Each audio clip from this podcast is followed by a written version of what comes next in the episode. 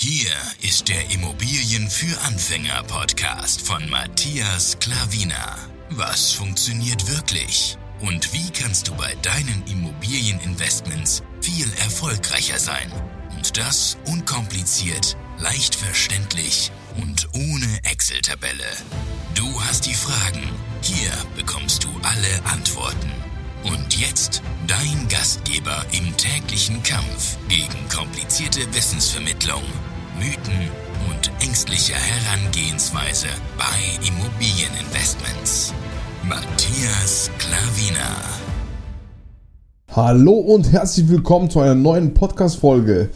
In dieser Folge möchte ich dir gerne wieder einen Artikel natürlich vorlesen und ähm, hier geht es um den Immobilieninvestmentmarkt 2022, also letztes Jahr. Ja, ich weiß nicht, wann du die Podcast-Folge hörst, aber wir haben jetzt, ähm, was haben wir heute, den 13.01.2023 ähm, und hier geht es um eben das Jahr 2022. Ähm, wie hat der sich entwickelt? Was ist da passiert?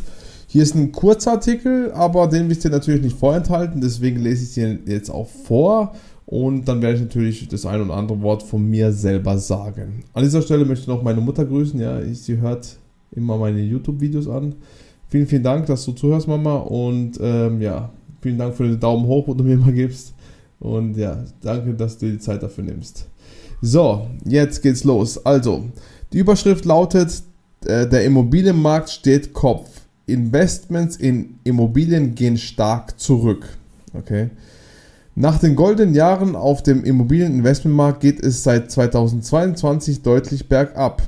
Laut der Unternehmensberatung EY, weiß ich nicht, wie man das spricht, A, keine Ahnung, ein großes E, ein großes Y auf jeden Fall, wurden im vergangenen Jahr rund 40 Milliarden Euro weniger investiert. Rund 40 Milliarden. Die Aussichten für 2023 bleiben düster. Oh, wieder. Die Zeitungen sind wirklich ähm, und äh, die, die Artikel sind wirklich äh, Profis in Angst machen. Überschriften haben sie wirklich drauf. Der jahrelang durch, durch Wachstum verwöhnte Immobilieninvestmentmarkt in Deutschland steht einer Studie der Beratungsfirma EJ, EY, äh, weiß nicht, A, zufolge nach einem Einbruch 2022 in diesem Jahr vor weiteren Rückgängen. Der Immobilienmarkt steht Kopf, sagt Florian Schwalm, Managing Partner bei EY Real Estate am Donnerstag. Der Immobilieninvestmentmarkt sei im vergangenen Jahr um mehr als 40% auf ein Gesamtinvestitionsvolumen von rund 67 Milliarden Euro geschrumpft und habe damit ungefähr das Niveau des Jahres 2016 erreicht. Heute haben wir 2023, ungefähr das Niveau von 2016. Fast 80% der im Rahmen der EY-Studie befragten Investoren erwarten nun auch für dieses Jahr ein noch weiter sinkendes Transaktionsvolumen. Die Branche leidet unter den massiv gestiegenen Baukosten, der hohen Inflation und vor allem den anziehenden Zinsen. Mit dem Angriff Russlands auf die Ukraine und der darauf folgenden Energiekrise, der Inflation sowie dann notwendigen Zinsanhebungen erleben wir am Immobilienmarkt eine Zeitenwende, unterstrich Schwalm. EY beobachtet nun nicht nur teils eingefrorene Transaktionsmärkte, sondern auch sinkende Preise für den für die meisten Nutzungsarten und Lagen hinweg. Während sämtliche Immobilienaktien bereits abgerutscht sind, halten sich offene Immobilienfonds derzeit noch stabil, aber auch für die dürften den Abschwung demnächst zu spüren bekommen. Und der letzte Abschnitt der in der Vergangenheit bei Investoren beliebte deutsche Immobilienmarkt habe dabei an Attraktivität verloren. Der Anteil der Befragten, die den deutschen Immobilienmarkt als unattraktiver als zuvor einstuften, habe im Vergleich zum Vorjahr deutlich von 4 auf nun 36 Prozent zugenommen.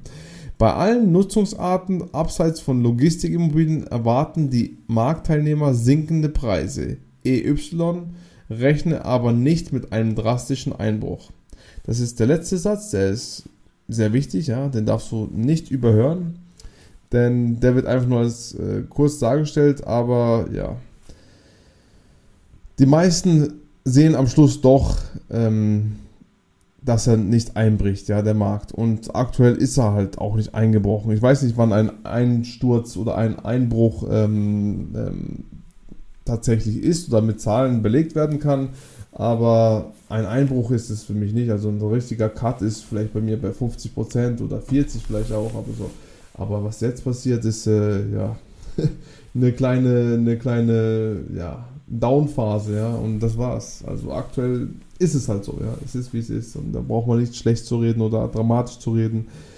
Letztes Jahr, 2022, da haben wir drei Immobilien gekauft. Ein Haus und zwei Wohnungen. Und war es für uns das schlechteste Investment? Ja, nein. 2019 haben wir eine Immobilie gekauft. Letztes Jahr drei, und eben 2019 war eine Immobilie. Also wir hatten schon schlechtere Jahre, ja, obwohl, obwohl es da die Boomphase war. Ähm, also wie gesagt, ein guter Investor kennt nicht ähm, den einen Markt da draußen, sondern er kennt seinen Markt. Ja? Also ein guter Investor tut seinen Markt selber für sich, ähm, ja, wie soll ich sagen, selber für sich aussuchen oder er ist halt, du machst diesen Markt selber. Ja? und nicht, was da draußen passiert, was mit den Zinsen passiert, was mit den Preisen passiert. Das spielt alles keine Rolle. Ein guter Investor verdient in jeder Marktphase Geld. Und ähm, sobald wir wieder was Attraktives finden, ähm, kaufen wir. Wie gesagt, 2019 war nur eine und letztes Jahr drei. Ähm, ich denke und ich hoffe, dass dieses Jahr das ein oder andere auch noch dazu kommt, wo uns ähm, ja, zugespielt wird, sage ich mal. Denn auf dem Markt machen wir nicht mit das Spiel, ja. Das wisst ihr, glaube ich, schon, wenn ihr uns zuhört. Und ähm, wir warten nur, bis unser Netzwerk uns die Immobilien auf dem Serviertablett schickt und dann können wir in aller Ruhe die Finanzierung abwickeln und dann einfach kaufen. Ganz einfaches Spiel. Von daher, wir sind einfach optimistisch. Wir hoffen, dass wirklich was kommt. Wir zahlen, wenn was Attraktives kommt, zahle ich auch gerne 3, 4, 5% Zinsen von mir aus. Das, spielt für mich dann keine Rolle. Wenn ich dann äh, 8, 9% oder 10% Rendite bekommen, das spielt dann überhaupt keine Rolle. Ja. Bei Kapitalanlagen kannst du sowieso die Zinsen von der Steuer absetzen. Und von daher, alles, ist alles sowas von irrelevant, ja. Und von daher, wie gesagt, wenn du weißt, was du tust, wenn du weißt, wie, der, wie das, das Spiel da draußen funktioniert, dann spielt es für dich keine Rolle, wie der Markt ist. Für die Eigenheimnutzer ist es natürlich anders, das haben wir am eigenen Leib jetzt äh, erfahren obwohl wir noch gute Zinsen ähm, äh, sichern konnten.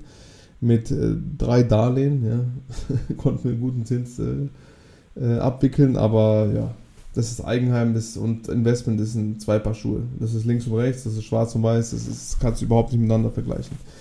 Ja, auf jeden Fall ähm, ist wieder dramatisiert hier und ähm, du siehst und ich hoffe, ich konnte dir ein bisschen die Angst nehmen, ja, und äh, wie gesagt, nimm nicht alles da so ernst, was da draußen gesagt wird es wird, es wird wieder gut. Grad, ich habe gelernt, dass äh, die Wirtschaft wie, ein, äh, wie eine Jahreszeit ist. Mal gibt es äh, Winter, mal ist es Sommer, mal ist es Herbst und jetzt ist halt mal Winter gewesen und jetzt langsam wird es wieder Frühling irgendwann mal.